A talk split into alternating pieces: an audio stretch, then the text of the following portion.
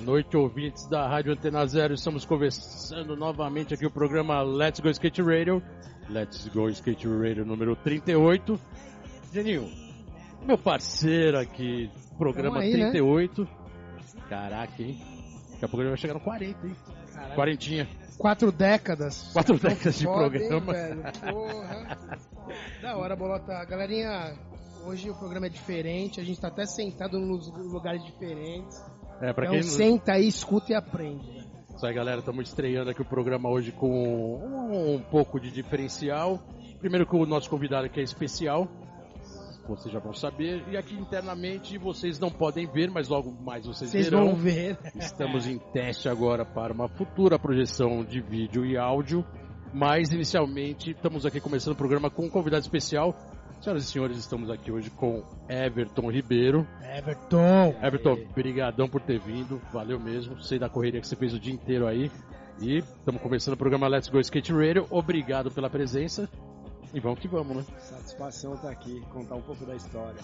Vamos aí. Galera, estamos aqui com o Everton Ribeiro. Everton, todo mundo conhece ele atrás da câmera, né? Muito pelo seu trabalho fotográfico. Um dos melhores fotógrafos de skate do Brasil e pode-se ser do mundo.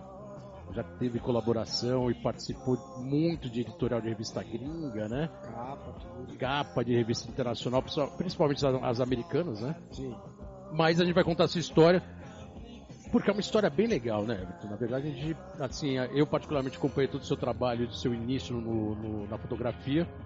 É, e tem uma história bem peculiar como você começou a fotografar, né? Não, não vou antecipar.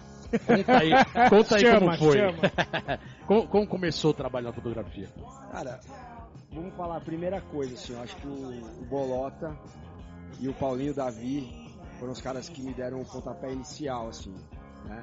E. Mas peraí, pontapé inicial no bom sentido, né? É, um pontapé. Quando eu comecei, isso é, quando eu comecei, assim, quando eu decidi fazer foto, acho que o Bolota foi um cara que acreditou, que viu que eu poderia ter um potencial a mais na fotografia e, tipo, sempre abriu as portas pra mim. Então, antes da gente começar a falar de qualquer coisa aí, quero agradecer o Bolota, época da revista Tribo, sabe? O Bolota foi o cara que sempre acreditou, pagou quando eu trabalhei um tempão sem receber, depois comecei a receber um saláriozinho, mas depois as coisas cresceram e o Bolota foi o cara responsável 100% por isso, de pagar meu salário, de falar pra mim, meu, você quer ir morar na gringa, então vai, a gente vai pagar seu aluguel e tudo isso. Caramba, sabe? tá bonzinho assim? É, naquela época eu não conseguia ainda entrar na mente ali e deu tudo certo. Eu não consigo lembrar dessa história de pagamento, mas tudo bem. Só que skate aqui é tudo farfã, né? É, aquela época era boa, ainda é bom, né? Mas vamos dizer, comecei, eu trabalhava com meu pai no depósito de material de construção. Boa. Puta, era mó saco. Eu gostava de andar de skate, não andava mais de skate. E um dia eu tava trampando e apareceu um grande amigo meu, o Slayman. Fábio Slayman, Fábio Slayer. Slayman, que já colou aqui. Chegou um dia aí pra trocar ideia comigo no depósito. E aí falou, meu, você tá tipo meio tristão, tá andando de skate? Falei, cara, não tô andando de skate, meu.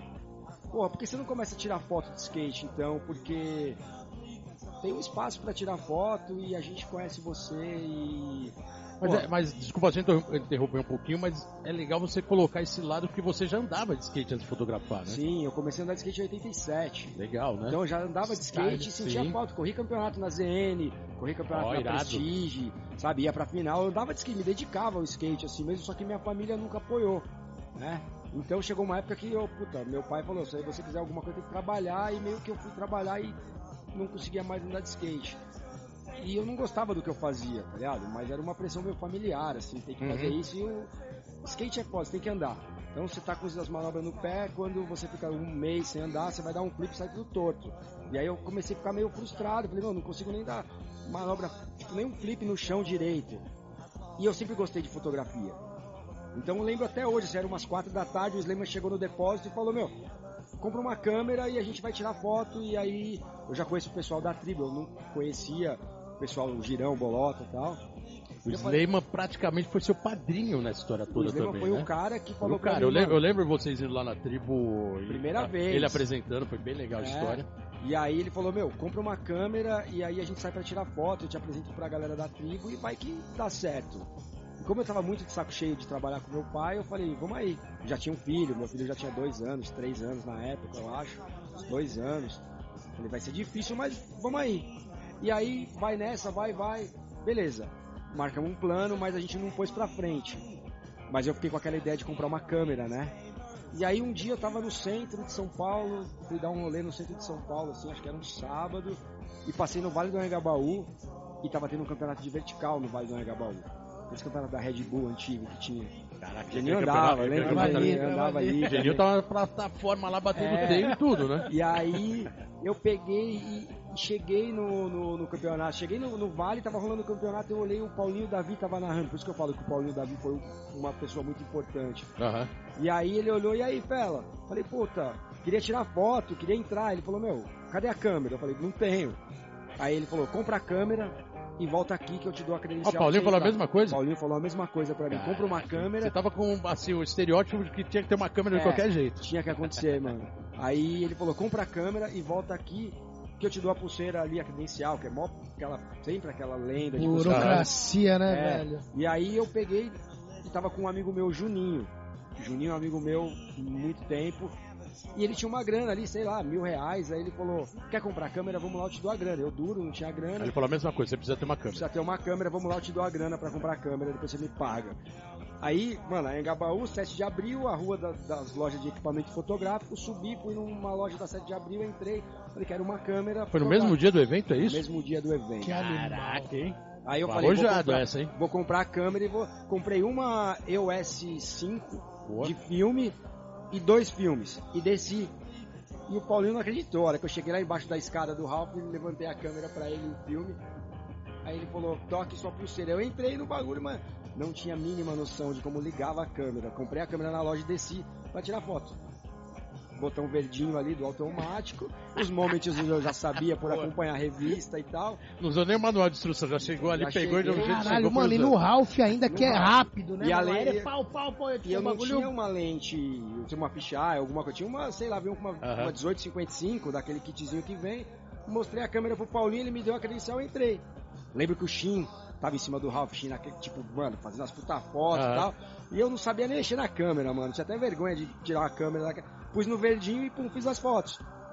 Aí, passou uma semana, revelei.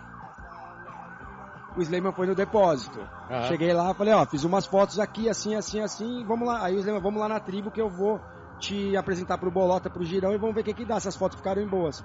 Cheguei lá com um filme de foto, tinha umas duas, três fotos boas que salvavam. Bolota e o Girão falou, puta, é isso, tá? Beleza, entra de colaborador. A história começou resumindo.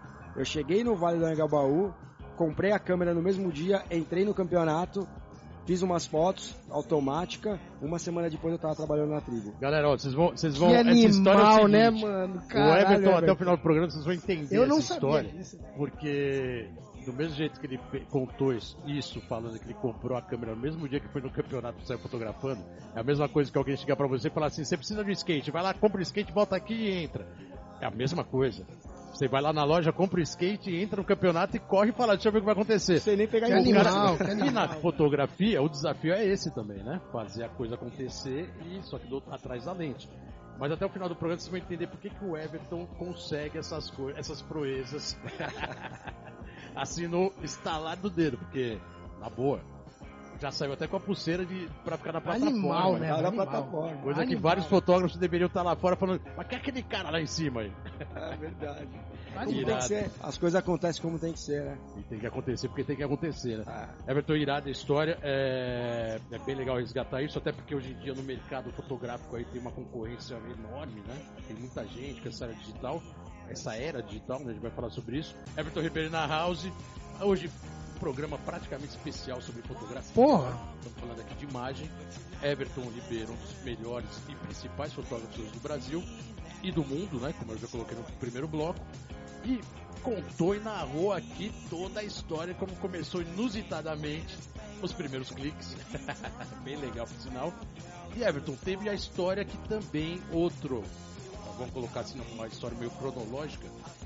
Você fez o primeiro anúncio para uma mídia, foi para a URG, né? Também no começo a gente deu um retorno, que foi o primeiro anúncio que saiu seu em uma revista. E de lá pra cá, Rolou muita coisa. Muita coisa, muita coisa. Cara, isso é a continuação do que a gente falou ali. Como as coisas acontecem, como elas têm que acontecer, e às vezes você não sabe o que vai acontecer ali pra frente, né? Então eu entreguei as fotos na tribo, e aí a tribo me chamou para ser colaborador.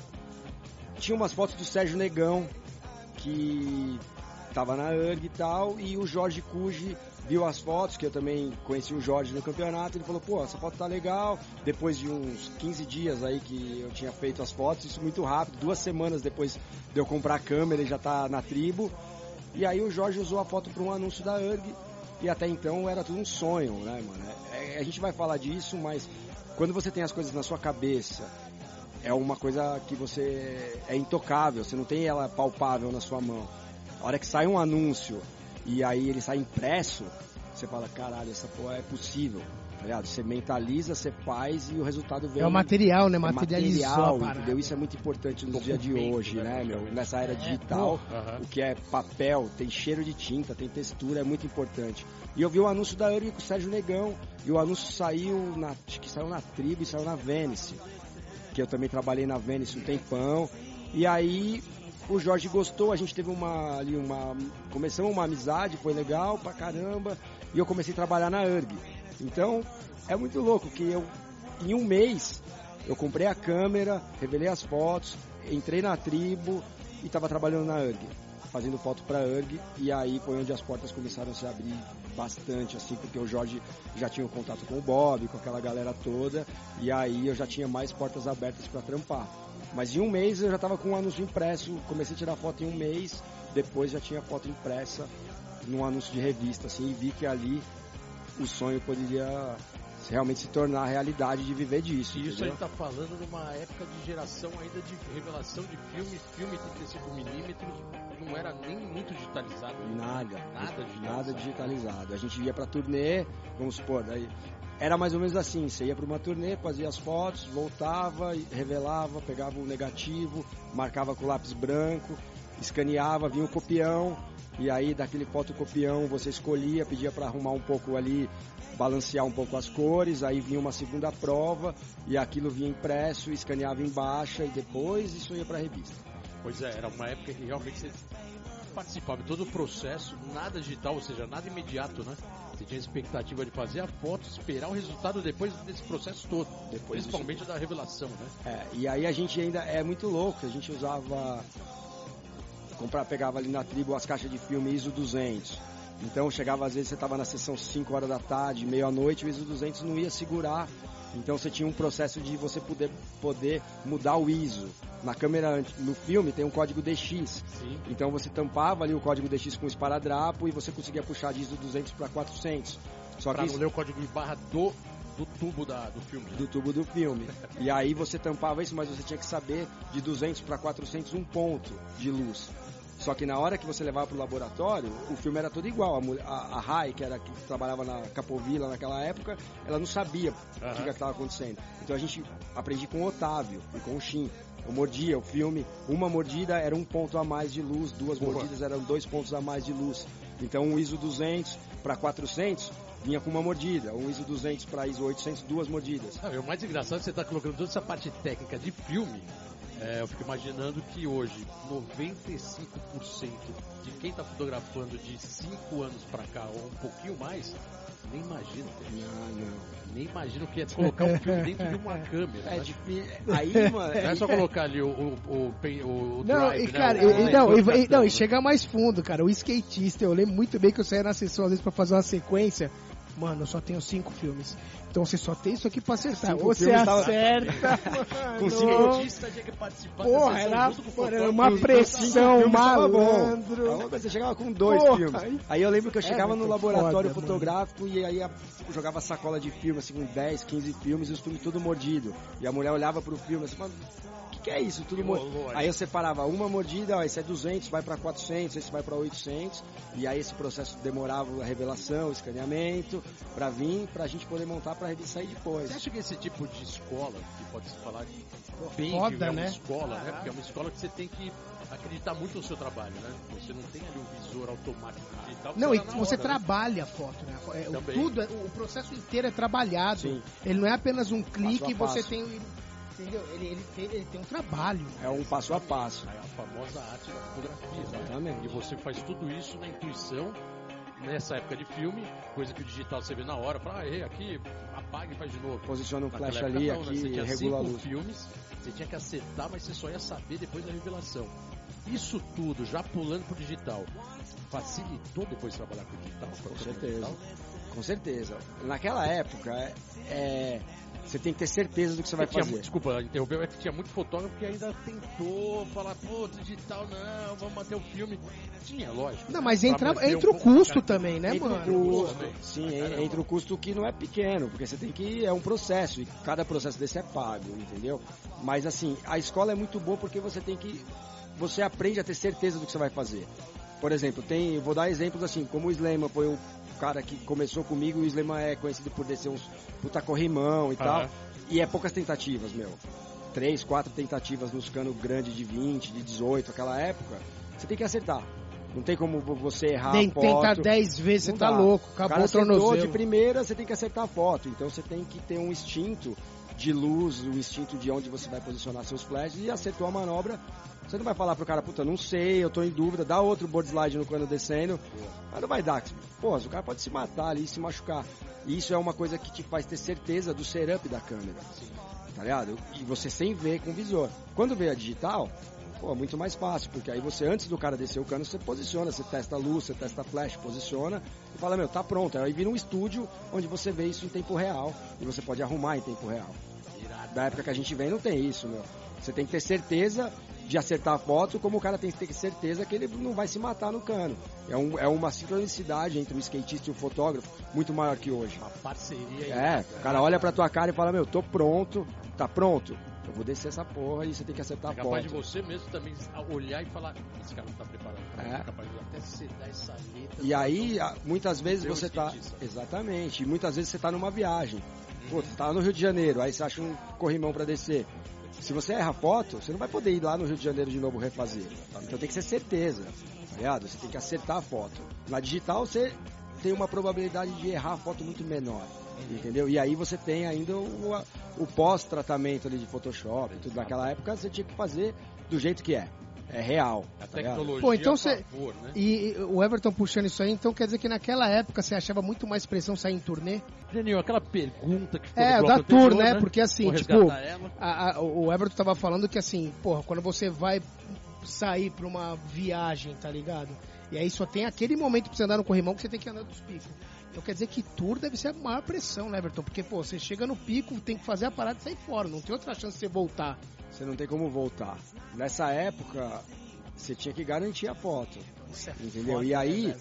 época, como é que se diz? Não tinha tanta grana, não tinha tanto filme. Então você ia pra uma turnê, Era tipo, peito, né, 10 velho? dias com, sei lá, 12 rolos de filme, entendeu? E às vezes os caras queriam fazer sequência, demorava pra voltar, e aí isso acontecia no meio da turnê normalmente e você ia diminuindo a sua, o seu estoque de filme. E então o que você tinha que fazer era ser muito certeiro. E a pressão era muito alta, porque a, uma matéria de 12 páginas na revista tinha que ter fotos boas, entendeu? Então você tinha que ter uma, uma certeza e a, tipo, a sincronia ali com, com o skatista. O skatista tinha que saber que tinha que voltar rápido e você tinha que saber que não podia errar. Porque se você errou, a foto não vai sair e é um tiro no pé, né? Perdido. Então a pressão era muito mais alta do que hoje em dia. Com uma digital, você, dificilmente você perde foto. Sim. Com, a- com o filme você não vê, não tem um visor digital que você faz e olha. Então, com, com certeza absoluta, essa época é uma época de. Pra quem não tira foto de filme, molecada da nova geração aí que tira foto digital, a grande escola é ter uma câmera de filme e fazendo cego, sem olhar o visor, porque aí você vai ter certeza que você vai garantir sua foto e quando Mas você é, pegar. hoje, hoje a gente tá, você colocou bem a- a época da geração revista, né? A gente tem colocado aqui no programa que as revistas, infelizmente, não estão mais em questão, né? Como era no passado de ouro aí, que as mídias impressas tinham um tremendo valor. Hoje, infelizmente, não tem tanto e hoje a gente está falando de digital. E, e, essa era uma linguagem totalmente voltada para o impresso, né? Sim. Você tinha uma tour, você tinha ali todo um compromisso que o, o top dessa tour era a melhor foto da, da sessão. Sim. Hoje isso a gente vai falar do seu livro, né? Você tem um trabalho muito legal, né? Bem animal que é o livro que se lança anualmente.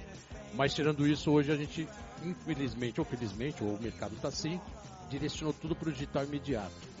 É, já até colocando no dia de hoje, como que você está analisando isso? Porque realmente tinha todo esse procedimento de você fazer o melhor para publicar. Então você tinha aquela. A, a, meta era a revista impressa e o acabamento final disso.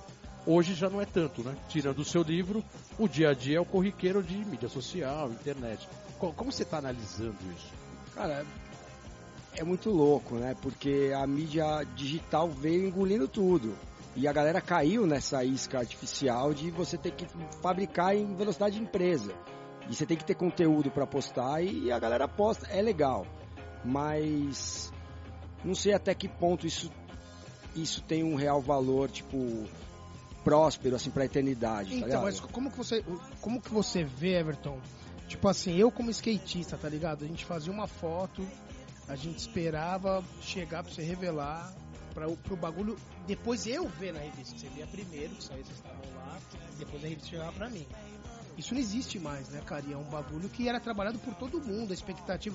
O negócio parece que você fazia uma foto, postou e tipo. É velocidade de empresa. Então, a qualidade quando você produz em velocidade de empresa já não é tão boa. Você tem que, você tem que ter uma obrigação de postar. Naquela época, a gente separava o ouro isso aqui vai sair na revista, porque isso aqui tá foda, entendeu? Hoje em dia você posta qualquer coisa e vai, e vem coisa boa, vem coisa ruim, e três dias depois que você postou, ninguém vai rodar o seu feed do Instagram para ver pra o que você postou depois. E tem um detalhe, né, que é o, é o cultural da, da mídia impressa, né, que era guardado as sete chaves essa foto, Sim. o skatista não ficava sabendo até não, ser publicado, porra, não sabia onde ele ia sair, se ia ser capa, se, se ia não ou se não ia, ou se a foto até tinha ficado boa, ou se ia sair ou não. Então tinha toda uma parte mística aí, né? De, tinha, tinha do fotógrafo que enganar, né? puta, ficou ruim quando você abriu. É, exatamente, Ô, ficou ruim, aí depois o cara via, tomava um susto, né? Passava mal, nem style, dormia durante dias. É. Hoje em dia é muito diferente, né? Mas assim, eu venho da escola que você tem que valorizar isso, valorizar o esforço, tanto do fotógrafo quanto do skatista, e não sair jogando isso, tipo, todo dia no feed, porque você acaba desvalorizando isso, tá Exatamente. ligado? Por isso é uma das, tipo, dos maiores motivos de eu fazer os livros. Eu ainda mantenho essa chama, né? Aquele slogan da tribo, mantém a Manter a chama chama acesa, acesa, né? te mantém essa chama acesa para sair impresso. Infelizmente, assim as coisas acontecem, mas eu sempre falo uma parada que é, tipo, eu levo pra mim. Qual que é o seu legado? Tá ligado? O seu legado tá no Instagram? E se o Instagram acabar? Agora o Instagram acabou com as curtidas, então, o pesadelo de um monte de blogueiro, nego que tem 50 mil curtidas. O Instagram acabar, qual o legado que você deixou? Meu legado tá impresso. Vai virar igual o, Orkut, né? Ah. Tem um ditado que eu sempre costumo falar que você ter seguidores no Instagram é igual você ter dinheiro no banco imobiliário. Tá ligado? Não vale nada. Quero ver daqui 30 anos quem vai ver sua foto do Instagram, quem vai ver sua foto do Facebook. Agora, quem vai ver o livro? Impressa, Entendeu? o que Ali tá- tem impresso, tem palpável, então isso vai ficar pra eternidade. Não o Instagram, entendeu? Mas isso é uma parte que a gente vai Ah, é. passando e a evolução da- das coisas é assim, né? É, é o que, é como diz, é o que tem pra hoje, né? É. Eu vou aproveitar aqui e abrir a pergunta dos parças. Não Agora posso- chegou, hein? Chegou, eu não posso deixar os parças de fora, porque eles participam agora do programa. E o primeiro é um parça que você já falou muito dele aqui, Fábio Sleiman, mais conhecido como Fábio Slayer. E ele pergunta: Você imaginava que aquela viagem para Santos na pista do- da, da Palmares para fotografar pela primeira vez daria tudo isso? E até um livro para o mundo do skate, como fotos na Thrasher, a foto comigo na página dupla da revista Transworld. Você imaginava que isso tudo viraria? Obrigado, Sleiman. Tamo junto. Sleman, te amo, mano. Isso é foda. nunca, nunca imaginava. Foi o Sleman chegou no depósito e falou: "Vamos lá". Eu falei: "Mas aonde a gente vai fazer foto? Eu tenho um pico". O Sleman não tinha nem carro nessa época, mano. E eu tinha um carrinho velho, a gente falou, vamos lá pra Palmares, então, mano, um monte de maloqueiro na pista, a gente correu da pista com os caras. O Sleman que ainda salvou a gente do assalto, a primeira sessão a gente ainda ia ser Caraca, assaltado. teve essa? Teve essa. Uou. E aí o Sleiman me cantou a bola, que é uma, porra, pensando, eu nunca vi isso assim, mas agora com essa pergunta, ele falou, pô, tem umas fotos que os caras ficam atrás, tipo, de uma árvore, ou põe alguma coisa num primeiro plano, que é legal. E é uma coisa que eu levo até hoje comigo, assim, de fazer, usar arquitetura, muito mais do que uma foto só de skate, tá ligado? Mas não imaginava nunca. A gente colou em Palmares, fez duas, três fotos, corremos do assalto. E aí, olha que a gente tá aí, sei lá, 15 anos Irado. depois. Valeu, Sleiman, obrigado pela Valeu, pergunta. Sleiman. Cara, a gente já vai, já vai falar, já aproveita. A gente tá falando já do livro, né? É, é um projeto seu que já tem um certo tempo, eu queria que você colocasse desde quando começou. Mas é um trabalho muito legal. O mercado de skate adora, né, cara? Todos os skatistas querem estar ali no livro. E é um livro anual, o Code, que na verdade hoje não é só um livro, né? É um livro, tem um site, tem galeria de arte. toda a mídia social é voltada para isso, a galeria de arte, tem produto, né? Tem produto, boné, camiseta. Na verdade, você conseguiu ah, pegar um pouco antes desse crash do digital, você conseguiu fazer um- um- uma mídia paralela, que não é a mídia impressa tradicional, e, e fazer ela acontecer, né? Como, como começou isso? Como iniciou? Da essa Cara, é, isso aconteceu quando eu trabalhava na Skateboarder Magazine e a gente fazia uns meetings e aí o digital funcionava muito lá. Porque, vamos supor, na revista você tinha uma turnê e aquilo dava 12 páginas, 15 páginas, 10 páginas e acabou. E os caras já tinham isso dividido em quatro, cinco episódios de vídeo, que já entrava uma vinheta, então a galera comercialmente conseguia viabilizar muito isso, explorar a parte impressa e explorar a parte online. Então saía coisas pro Instagram, quatro, cinco episódios de vídeo e depois a parte impressa. E aí foi naquela época que teve a crise econômica, eu tava tipo trabalhando muito bem lá e eu vi que a- o mercado americano apertou. E como eu sou muito amigo da galera, eu falei, eu não quero ser um peso aqui enquanto tem uma galera que tá precisando pagar conta. Eu tenho minha vida no Brasil, eu vou voltar pro Brasil. Eu peguei essa experiência, peguei esse, essa luz aí no, nos meetings falei, vou voltar pro Brasil e vou fazer uma mídia onde vai ser um foco impresso, mas não tão diretamente. A gente tem que, para fazer um impresso, vai demorar um ano de website e mídia social e no final uma extensão impressa do conteúdo que a gente soltou online. E aí a gente voltou com essa ideia e tocamos ficha pra frente, entendeu? E hoje o Code tá na edição número Cinco. número 5. Ah, Então já tem aí no mínimo 5 anos de livro circulando. E antes do Code, é, até a gente vai voltar a falar mais sobre ele, mas voltando um pouco antes, você, tinha um- out- outros livros né, que você lançou. tenho nove livros publicados. Antes Então, da, da, da, antes do da Code. produção do Code, é, né? quatro meus, Everton Ribeiro, e depois agora cinco da Code. Então no total são nove livros impressos. Irado. E teve alguns que foram bem legais, né? Você lançou o Intercâmbio Cultural, que foi em 2010, que foi um livro com intervenção de artista, né? Aquilo lá foi irado, né? Foi uma época que eu fui morar em Floripa e aí, mano, Floripa respira arte. E aí eu falei, vamos pegar as artes desses caras, que os caras são muito ligados no skate, Barneiro, Paulo Gouveia, esses caras, e vamos. Falei, meu, tem umas fotos, vamos pintar umas por cima das fotos e fazer o livro. A galera topou, a gente convidou 10, 12 artistas, os caras inter- fizeram intervenção artística em cima das fotos. Esse é o intercâmbio cultural. E depois você lançou Animal. o Sample. O sample, eu tinha lançado o primeiro sample em O 2009. primeiro foi antes desse, É, antes foi do- uma cápsula que era vendida somente pela internet, por uma editora gringa chamada Blurb. E aí, quem queria comprar só pela internet, 2010 o intercâmbio cultural, e aí eu vim com um sample em 2011, já com uma tiragem maior, com patrocínio, e foi esse o primeiro que, que a galera teve acesso mais, assim, com maior tiragem. E é legal que você pegou esse momento de impressão que também era uma certa novidade, né? Você imprimir revista digital ou livro, o que for, em quantidades menores, né? Porque antigamente tiragem de, de gráfica, livro, tinha que ser sempre grande, É, custo- exatamente. custo caro. E você veio implantando essa história de, pô, quer imprimir 10, imprimir 10, 2, 3, 4 ou até onde for. Exatamente. Irado isso, O né? primeiro, que foi o sample de 2009, era feito um por um. O intercâmbio cultural foram feitos poucas cópias, o sample já veio com 500 cópias e foi bem assim, um produto de colecionador, entendeu? Animal. E aí veio num formato diferentão também, 30 por 30, e já foi uma cápsula para saber o que vinha depois, entendeu? Para saber que qual a quantidade, quanto custava e tentar ir pro lado do livro, porque eu já tinha na minha mente que as revistas estavam Uhum. meio que numa fase difícil e o que é, o próximo passo seria livro. Uma Irado. parada pra você deixar na sua mesa de estar na sala e não só pro skatista, entendeu? E tem a valorização do livro, né?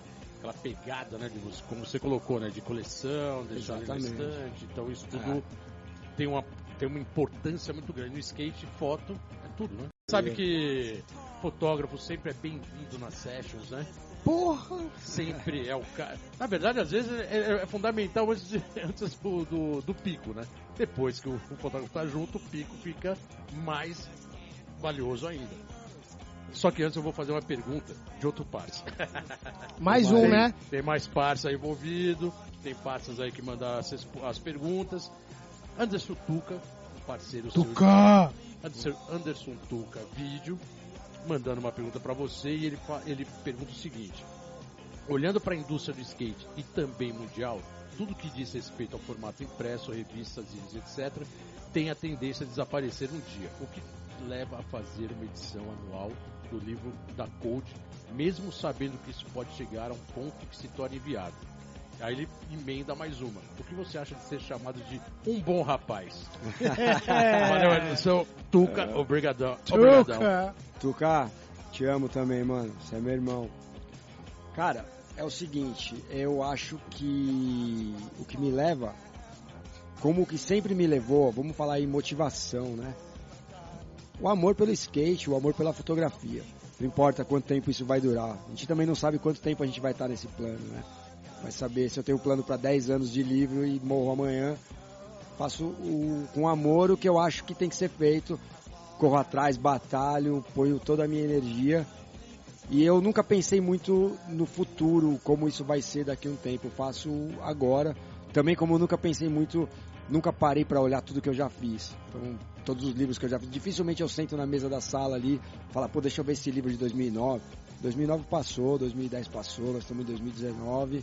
E eu fiz, tá lá. Um dia, talvez, quando eu ficar velho, eu vou sentar com meus netos lá e vou falar, pô, olha o que eu já fiz na vida mas eu não paro para pensar e o que me motiva é o amor que eu tenho pelo skate, pela fotografia e eternizar isso, porque eu sei que quando eu for embora desse plano, os livros vão ficar aí. Não importa quanto tempo isso durar ou não, entendeu? E a outra pergunta qual é? É, porque, Porque eu é, sou um o que bom- você acha de ser chamado de um bom rapaz? É, é, isso eu, eu nunca parei para pensar, entendeu? Um bom rapaz tenta ser, né? Bom, depende de quem chama, assim, a gente. Valeu, Tuca, brigadão. Valeu, Valeu, pela Tuca. participação. É, eu vou aproveitar e já vou colocar a pergunta de outro parça, já para ir, ir- ticando aqui os, o- as perguntas, até porque para não correr o risco de ficar alguém de fora. Mas o Vinícius, Up Next Foundation, Vina, Vina lá da Califa, também mandou uma. Ele pergunta quando e como foi a decisão que você tomou para seguir carreira como fotógrafo de skate? Você tinha alguma meta pessoal ou apenas queria tirar fotos de skate, como você já colocou aqui no começo do programa? Mas Vina, brigadão pela pergunta, tamo junto. Vina, Next Up for Life. Cara, eu tinha uma, uma meta muito pessoal de viver de skate, que o skate me desse uma alegria, uma fonte de renda e um estilo de vida, né, que eu já vivia. E aí as coisas aconteceram. Sem eu esperar como elas iam acontecer, foi apenas indo no flow, né? E é isso. Nunca esperei viver de skate, mas também nunca achei que eu não iria viver. Eu botei minha energia e a energia que eu coloquei nisso voltou pra mim de alguma forma e tá aí há todo esse tempo. Irado. Valeu, Vina, brigadão. Everton, tem, um, tem uma história bem legal também no- nesse seu trabalho que você tem feito, é, vamos colocar assim, de carreira solo, né? Porque na verdade você faz um trabalho de editor, é um trabalho complexo, né? Porque você faz o livro, tem todos os projetos paralelos em cima do livro, os produtos que a gente já colocou aqui, e, e você tem algumas marcas que te apoiam nesse sentido. E uma delas foi uma, uma, uma trip bem legal que você fez com a para Manaus, né? Que foi a trip da Leves, que foi implantar uma pista de skate lá em Manaus em, em 2019, foi isso não? Foi dois, final de 2017. Final de 2017. É. E foi uma trip bem legal. E isso já é até um gancho para emendar a pergunta do Paulinho Barata, outro parceiro seu. É, Paulinho. Outro parça Ele fala primeiro, quer dizer que foi muito legal de conhecer, melhor trip de 40, anos, 40 dias que fizemos, para Manaus, Amazônia. Queria saber o que você achou e como foi essa experiência da viagem para lá, no meio dos índios, construindo pista de skate, etc. Puta, cara, esse projeto de Manaus foi um projeto incrível que a gente fez com a Leves. A gente teve total apoio da Leves, eles botaram a grana. A gente teve um cara fundamental lá em Manaus, o Boca, da Ulic, tem a marca de shape, ele é assessor do prefeito, então a prefeitura de Manaus deu uma, uma assessoria total pra gente. E aí, o projeto desse você não faz tipo sozinho, não faz em dois, tem que ter um monte de gente envolvida. Cara, essa trip ela foi, além de uma trip de skate, uma trip de escola de vida, sabe? Além de conhecer a cena do skate de lá melhor, a galera que ajudou, que carregou lata de pedra, que virou a bitoneira para fazer o concreto, você volta de lá com uma satisfação que você fez alguma coisa boa para alguém, tá ligado? Então, foram 40 dias, um puta sol, vários imprevistos, mas a gente conseguiu fazer uma pista de skate numa região que era, era uma quadra, que ficava uma galera que jogava futebol, e era um, tipo, mano, um monte de ladrão, e a galera do skate era tirada de ladrão, porque era skatista. Isso era Manaus mesmo? Em Manaus, em Manaus é, tá. Parque do Mindu. Então eram duas quadras, que a galera jogava futebol, e só os ladrões jogavam futebol ali. Só que só os skatistas tinham fama de ladrão. É skatista. Aquela velho, aquele velho preconceito de skatista ser história, né? vagabundo ladrão. Só que na real, quem era os perigosos eram os caras que jogavam futebol. Bandidagem mesmo. É, e a gente conseguiu reformar a quadra, fizemos vários obstáculos ali e conseguiu mudar essa ideia. Então a, a- a vizinhança começou a ver os skatistas com os outros olhos, entendeu? Não era mais um pico de ladrão e quem ficava fumando e tal, é- agora é um lugar que tipo funciona como um, centro de, de esporte, de recreação, de encontro pra galera que gosta de andar de skate, que não é muito, a cena é pequena, mas tipo, foi um projeto incrível. E, puta, conhecer os índios, levar... Vocês foram para algumas A aldeias. gente foi para as né? aldeias. Tem uma exposição que tá para sair chamada Primeiro Contato, Uhum. que é o primeiro contato que os índios tiveram com o skate, sabe? As crianças, cara, rodando a, a roda do skate, assim. Pô, um projeto É, incrível. uma- assim. é o contato com a verdadeira origem e a, e a, ori- a- o Brasil, né? A De origem, verdade, né, a, velho? a origem. origem, a raiz do Brasil, né? Puta, projeto que eu só tenho a agradecer, tipo, não só a Leves, mas a galera que ajudou por ter feito eu ser um ser humano melhor, tá ligado? Eu Irado. aprendi muita coisa boa nessa viagem. Deixar passa muito rápido, Mais né, um velho? parça seu. Tem uma última pergunta aqui de último parça. Bruninho Passos, Bruninho. diretamente da Califórnia. Aí ele pergunta assim: como descrever a sessão de subir em cima de um skate e se sentir equilibrado? Valeu, Bruninho, obrigadão aí, aí direto de dos, dos cantos da Califórnia. Vista, Vista. Califa, né? Vista. Vistinha. Vista. Bruninho, um dos melhores momentos que eu passei na minha vida foi na sua casa, viu, mano? Porra, você é foda, tenho saudade de você, cangaceiro, louco. Cara, Cariocage. a- Carioca. a- assim, aprendi muito aí, viu, meu? Você, a Rebeca, Luan, o Caio, pô, moram no meu coração, cara. Acho que a sensação de subir no skate e se sentir equilibrado é uma. É quando você faz o que você gosta, né? Não importa, não é por dinheiro, não é por status, não é por nada, é sim, subir no skate, pegar impulso, sentir o vento, subir a calçada, descer a calçada e aquela sensação que só o skate. Quem anda de skate sabe como funciona, quem não anda Tá nunca vai saber, Tá não adianta a gente falar, sabe? Não Ah, bate você o tem- teio, velho, não fala, você mano. tem que andar de skate um dia. Se você não andar de skate um dia, nem que for na rua da sua casa, pegando impulso pra ir na padaria, você não vai saber. Sabe? O skate é minha vida, o skate é tudo que eu tenho e se eu devo alguma coisa pra alguém nessa vida, é pro skate, entendeu? Ele me fez ser quem eu sempre sonhei ser. Tudo que eu tenho é graças ao skate e é um, como é que fala? One love. Skate Irado. é minha paixão, meu amor e minha vida. Valeu, Bruninho. Obrigadão aí pela pergunta. Sei que você- e mais um monte de brasileiro aí na Califa tá ouvindo. Daniel Trigo aí, valeu pela audiência. Samuca, mó galera aí, eu sei que estão ouvindo, me dão feedback. Tron. Tamo colando, hein? Eu e o Everton tamo colando. É, a galera que Tamo tá chegando aí. Geninho voltou agora esses dias da Europa, tá indo de novo. Everton já deu uma tour aqui, o schedule de, cara, seis meses de América. Chamou, Vai em né? agosto e Vamos. volta em fevereiro. E aí, como é que é essa trip aí? Seis meses coletando imagem, qual que vai ser a... A ideia é coletar a imagem pro próximo livro. O próximo livro vai vir diferente. vai Code vir 2020. 2020. Tá. Vai vir, a gente tá com a ideia primeira mão aí, ninguém sabe. Então Caralho. vamos soltar, vai vir com ideia de 100 fascículos, então ele vai vir um livro, ele não vai vir montado, que nem todos que vieram até agora. Irado. Ele vai vir num bloco de impressão e você vai poder montar o livro do jeito que você quer. Você vai poder colocar, não importa, o meu livro pode ser uma foto do Bruno Passos, vamos por aí do Bruninho na página 10 e a foto do Geninho na página 20, e o seu livro pode ser totalmente invertido. Então, vai vir um bloco de páginas e você vai montar de acordo com o que você quer. Ele vai vir furado e você monta encadernação, como aqueles atlas Cadenação, é antigos. isso mesmo. Que animal. Lembra o Atlas que você comprava e ia montando os fascículos de acordo com você né, queria E a- e a- montar? É, você ia colecionando, né? Então a ideia é ir pra Califa agora, essa temporada de seis meses. Vai eu e a Stephanie, que faz a mídia social, trabalha Boa. com a gente. Então tem coisas boas pra vir aí. Foco total, vamos aí, dia 23 de agosto e voltamos só em fevereiro. Saudade dos tempos de Califórnia, vamos matar essa saudade aí, vamos que California vamos. Love, né? Já dizia. Tupac e companhia. Mas tem, tem um- um- uma história sua, várias histórias bem legais com a América, né, cara? Porque é, você morou lá, ao mesmo tempo que você morou, você fez bastante contato com as mídias da época, né? Sim, E particularmente era, é- era bem difícil romper essa barreira, né? Porque a gente sabe como o americano é, mercado de skate também, e você conseguir passar essa barreira e ser colaborador deles e com a constância que você tava, é um, é um puta do mérito, né? E, e tem muita história. E duas que eu queria colocar aqui, mas você tem liberdade de contar várias outras, acho que duas, assim, que eu recordo. Entrevista do Dial Song, essa, foi, essa Sim. foi uma história bem maluca, né? sim. e a capa do Rossói. E posso dizer, entre parênteses, que essa capa foi a mais vendida dos últimos anos da revista. Revista. Tribo Skate. Foi a capa animal. É, mas tem muita história, né? Cara, essa edição foi a mesma edição. Capa do Rossói, entrevista do Day One.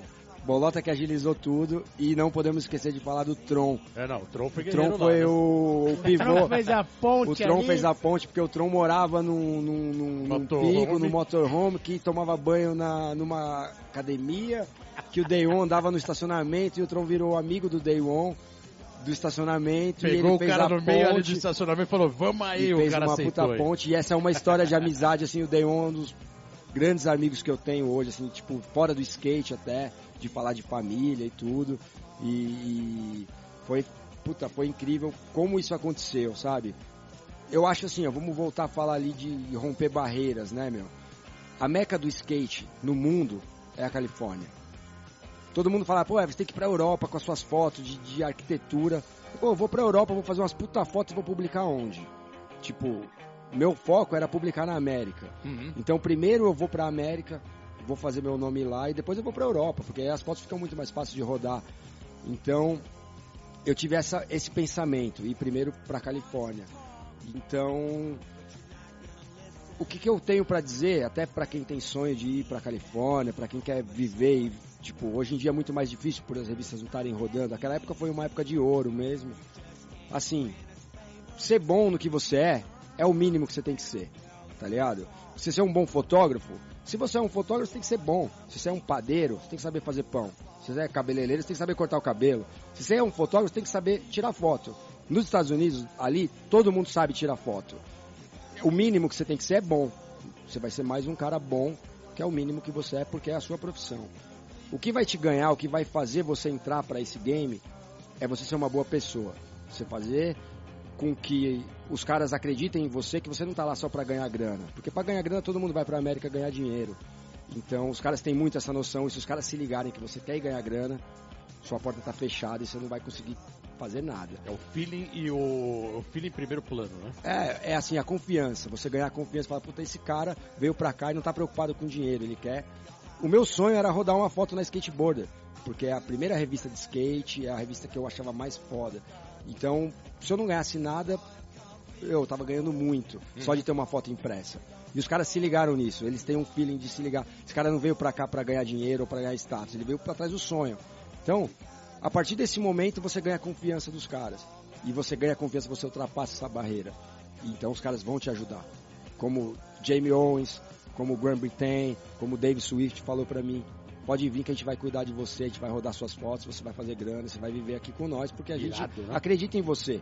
E eu nunca me preocupei em dinheiro em, tipo, todos esses anos eu nunca cobrei ninguém. Meus paychecks chegavam na caixa de correio pelo meu trampo e os caras sabiam como era isso. Nessa época tinham vários fotógrafos lá, Uhum. correndo atrás do dinheiro e da fama, e ninguém virou. Você vê, hoje não tem ninguém. Tipo, até hoje. E eu, mesmo voltando pro Brasil, continuo rodando minhas fotos.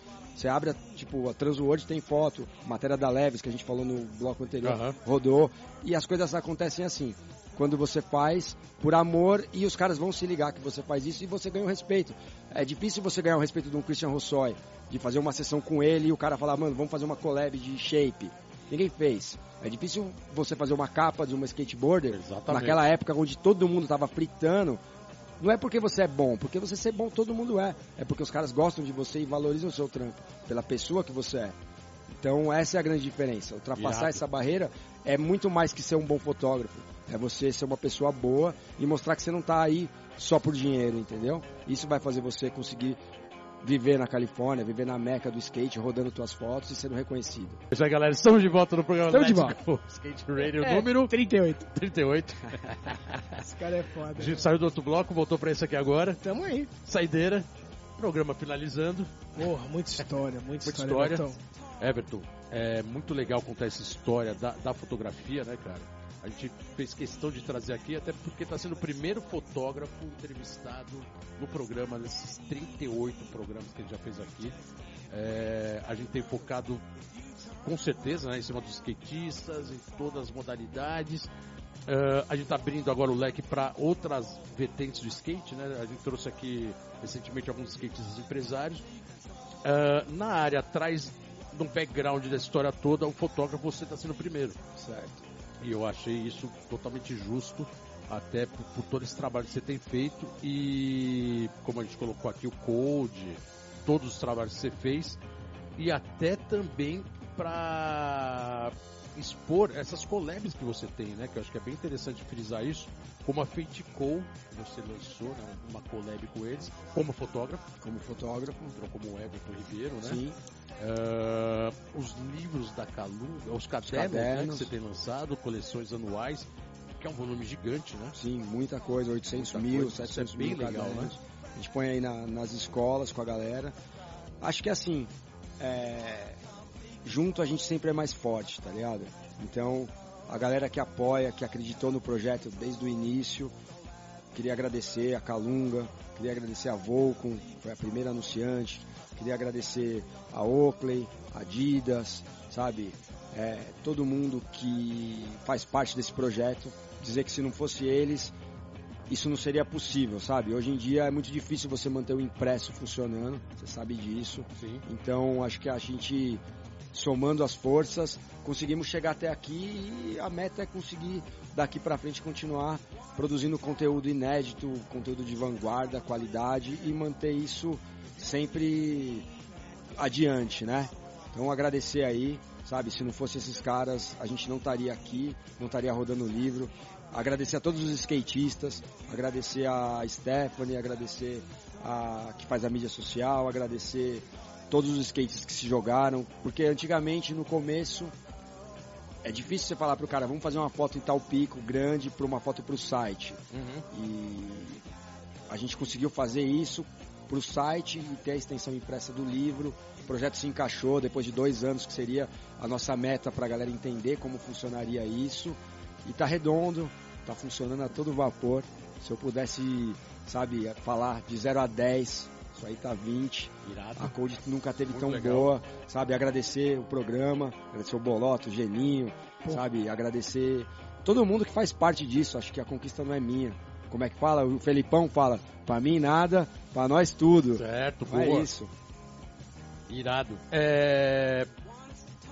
Fala de Calunga, a gente não pode deixar de falar de Corinthians, né? É, Sim, porque tem uma, salve, há uma ligação aí meio profunda, mas você tem um trabalho muito forte com o Corinthians também, né? Sim. E se você quiser colocar isso, Cara, seria legal. o Corinthians eu acho que é uma nação, né? Uhum. Tem muita gente que gosta de skate, que tem alguém que gosta de skate, foi pioneiro em fazer a pista de skate, tem um outro projeto grande saindo para a arena, o projeto do Parque São Jorge saiu. Eu tô como Exatamente. diretor cultural, então além de só ter a pista de skate, a gente tem um teatro, a gente tem uma galeria de arte, a gente tem um cinema, então é uma coisa que vem para somar Então é isso, a Calunga apoiou, o Corinthians apoiou, a galera a nação corintiana apoiou e vamos que vamos, só tem a crescer. Esse programa foi bem legal, eu acho bem interessante, né, colocar essa dinâmica da fotografia no mercado A de skate. alma do skatista. Exatamente, né? Tem tudo a ver É o que vai skate, é ficar o- eternizado. É o que faz essa engrenagem toda rolar. E, e é isso, cara. Agradecer sua presença aqui. Obrigadão por ter vindo. Obrigadão aí pelo trabalho que você tem feito. Parabéns né, pelo trabalho que você tem feito, realizado aí nos últimos anos. É, a gente sempre acreditando e incentivando para que isso continue por muito mais tempo. E microfones abertos aí para você. Chama, Everton. Pra você chama. mandar as suas considerações finais. Depois dessa música do Charlie Brown. Vamos Dias de vamos. glórias, dias de Chores. luta. Cara, acho que é bem simples. Faz o que você ama, não se importe em ganhar grana com isso. Sei que grana é necessário, mas o seu sonho vale muito mais que grana, até porque a gente não sabe até quando a gente vai ficar aqui. Agradecer a todo mundo que acreditou. Que nem eu falei, a gente junto sempre é mais forte. Então, não é o Everton que tá aqui, quem tá aqui é um cara que ajuda e que também é ajudado por muita gente. E acho que é isso. Vamos andar de skate, vamos se divertir. Skate é lifestyle, skate é a essência, da onde a gente veio. Falei com o Geninho, com você antes da gente chegar. Mantenha a sua essência. tá Sempre, né? Não mude. Tá? Não mude porque a moda muda. A moda é rápida, vai passar e a gente tem que manter. Poucos da gente ainda resistem nesse mundo mantendo a essência. Mantenha a sua essência que você vai ir longe, tá ligado? Não mude, que senão você vai ficar igual um passarinho pulando de galho em galho e no final da vida você não vai saber o que você fez. Você é skatista? Então você é skatista. Não se venda, não troque, mantenha a sua essência. É isso que eu tenho pra dizer. Irado, puta Everton, brigadão. Valeu, é isso Everton. mesmo. É skate é na veia sempre. Agradecendo aqui sua presença. Geninho, terminando mais um programa. Tamo aí, animal. Tamo aí, semana que vem a gente tá de volta. Por favor, né? Let's go Skate Radio no Valeu, final galera. da semana. Everton, brigadão. Até Tamo junto. Chiclé, terminando mais a operação aqui da nave. Semana que vem somos de novo, Chiclé. de volta. É isso aí, galera. Obrigado. Até a próxima. Valeu!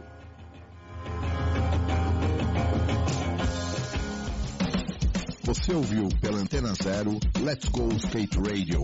Produção e apresentação Fábio Bolota e Geninho Amaral.